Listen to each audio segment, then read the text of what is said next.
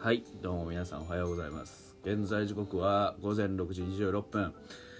12月8日金曜日になっておりますが12月7日木曜日の振り返りということでお送りしていきます、えー、ホークストロットの野球語りたいラジオのお時間でございます。皆さん今夜もよろしくお願いします。あー昨日がですねちょっとね本当はドラフトルーキー3巡目をお送りする予定だったんですけどちょっとねあのー昨日気圧が低すぎて低すぎてっていうか頭痛がすごかったんですよ。でちょっともうなんか調べ物とかできる状況になくって。でも仕方がないから過ぎ去るのを待って、ねえー寝ちゃいました。で痛み止めを飲んで寝たんでとりあえずは快眠できたんですけど寝た場所がソファーの上だったので体が痛いですね。まあ、そういうね怠惰なあの睡眠をとってしまったのでちょっとあの特に身のある話はちょっとできないんですけど。ね本当に。えーそんな時にですねちょっとお便りを1個いただきましたんで。でえっ、と読んでいきたいなと思っております。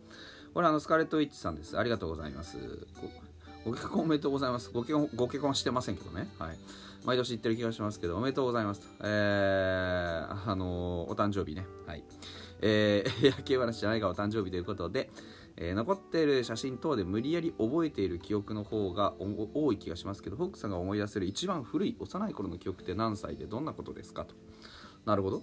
ちなみに自分は年少さんの時に一人でスキップしながら友達の家に向かう途中車に当たったようで気づいたら病院で落ち着きのない私にお利口さんにしないとこれ打つよと太い注射器を見せられたことが多分最後の記憶です。パワハラです今なら訴えます。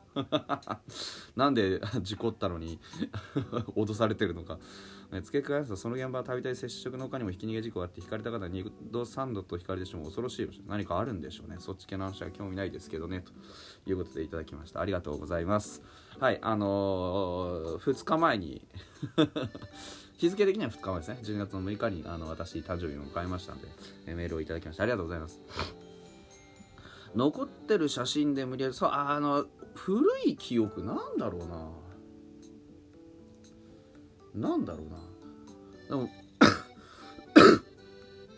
私はあのー幼い頃入院してたんですけどそれ何歳かな？でもまだそれこそ本当に2歳とか3歳とかの頃じゃないかな。にですねえっ、と多分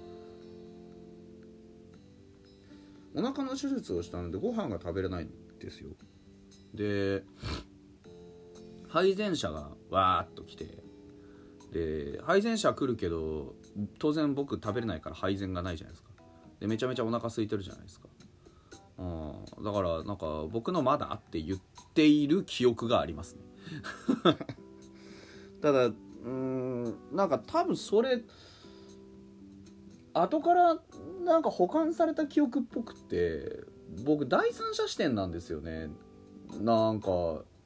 見方いや確かにそのことはあったんですよ。あったんですけど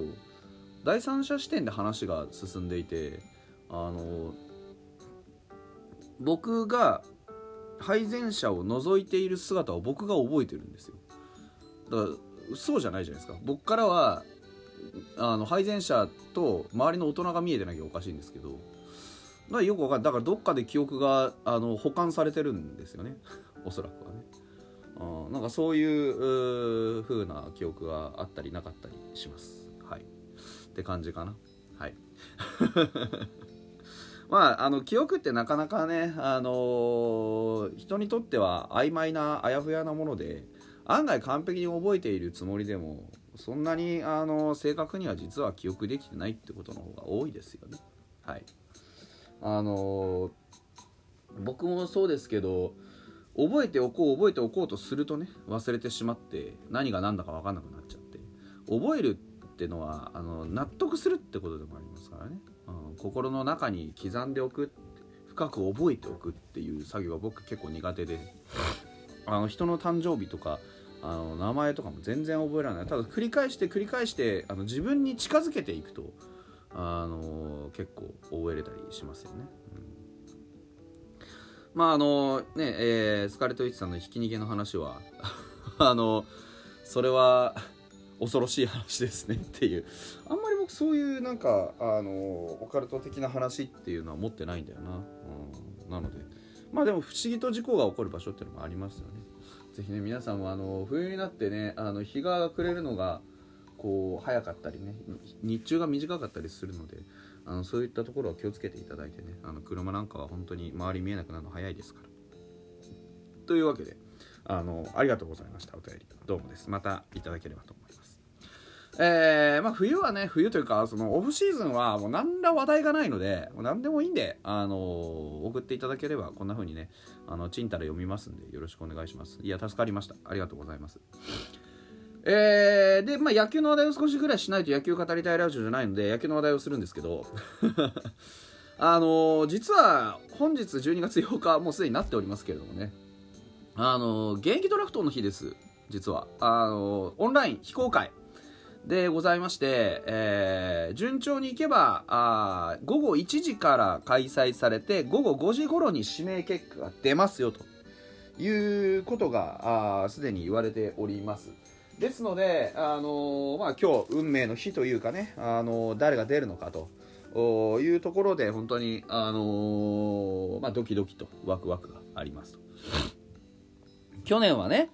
えー、阪神に行ったソフトバン元ソフトバンクの大竹小太郎が、まあ、本当に大活躍をしまして。で、その他にもね、中日ドラゴンズに行った元 d n a の細川誠也が、本当に大活躍をしましてと。い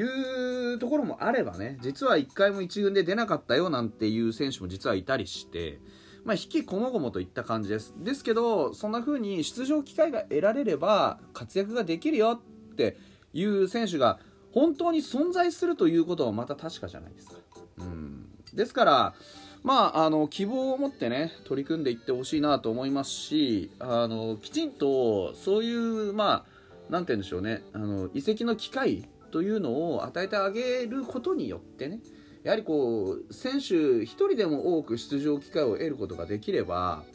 やっぱりあのやってる意義はあると思うんですよね。うん、ですからあのー、とりあえず とりあえずねあのー、うちから誰が出るのかっていうのもそうですけど誰を獲得するのかっていうのも含めてね、うん、あのいい、えー、指名ができればいいんじゃないかなというふうに思います。一応あのー、対象外の選手の説明だけしておきますね。えっ、と外国人選手対象外。複数年契約の選手も対象外。で来季年俸が5000万以上の選手も対象外。ですがこれは1人だけ、えー、5000万以上1億円未満も可能です、えー、それから FA 権使ったことのある選手。これつまり FA 権使ったってことは十分出場機会を得てる選手なのでこれはあの出せません。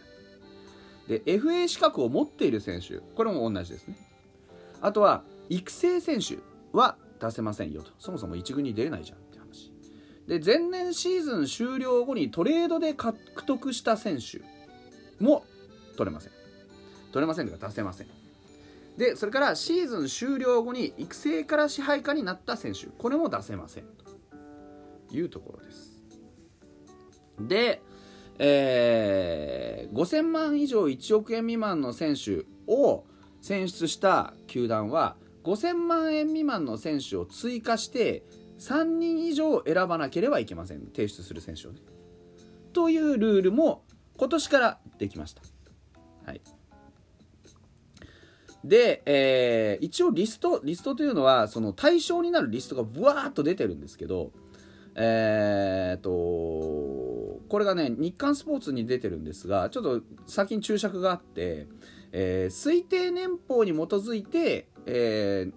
リストを作りましたと。未公開公開契約公開の終わってない選手は除いてます。指名対象から外れる複数年契約を実は非公表で結んでいる選手がいる場合もありますんで完全な正確なリストじゃありませんよっていうのを、えーと、ご承知おきの上で、えー、ちょっと見てみてくださいということでドバーッとあるんで名字だけズバッと言っちゃいますね。えー対象になり得る可能性を持った選手じゃなくて、えー、この選手は提出することができるよっていう選手です。えー、矢沢、生田目、達、上原、金村、川野、堀、福田、黒柳、鈴木、石川、池田、長谷川、安西、松浦、北山、根本、北浦、田中。田中糸ね。えー、清水、古川、郡、民谷、あ加藤、上川端、野村、清宮、石井、有園、水野、坂口、細川、奈良間、浅間、磯端、今川。ここまでがあ対象の選手です。もうドバーッと多いし、多分可能性のない選手もいるので、なので、ちょっと、あの、何ですか、参考程度に、えー、見てください。で、僕が、あの、タイガースキャストさんでやっていた、あの、現役ドラフト、仮想現役ドラフトというシミュレーションのね、回で提出した選手は2人、えー、清水雄志と石井和成でした。あなので、まあ、なんて言うんでしょう、ここに関しては、もうどうなるか分かんないじゃないですか、あ正直。で、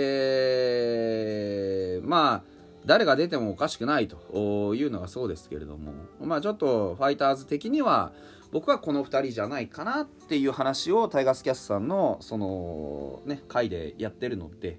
ぜひあの興味のおありの方はあそちらの方も合わせて聞いてみてください結構長いことやってるんで、あのちょうどね今日この辺ぐらいから聞き始めたら今日の1時ぐらいから聞き始めたらちょうどねあの終わる頃にはの結果が出てるんじゃないですかね。というようなあ形でございました。本日はここまでです。どうもありがとうございました。また明日。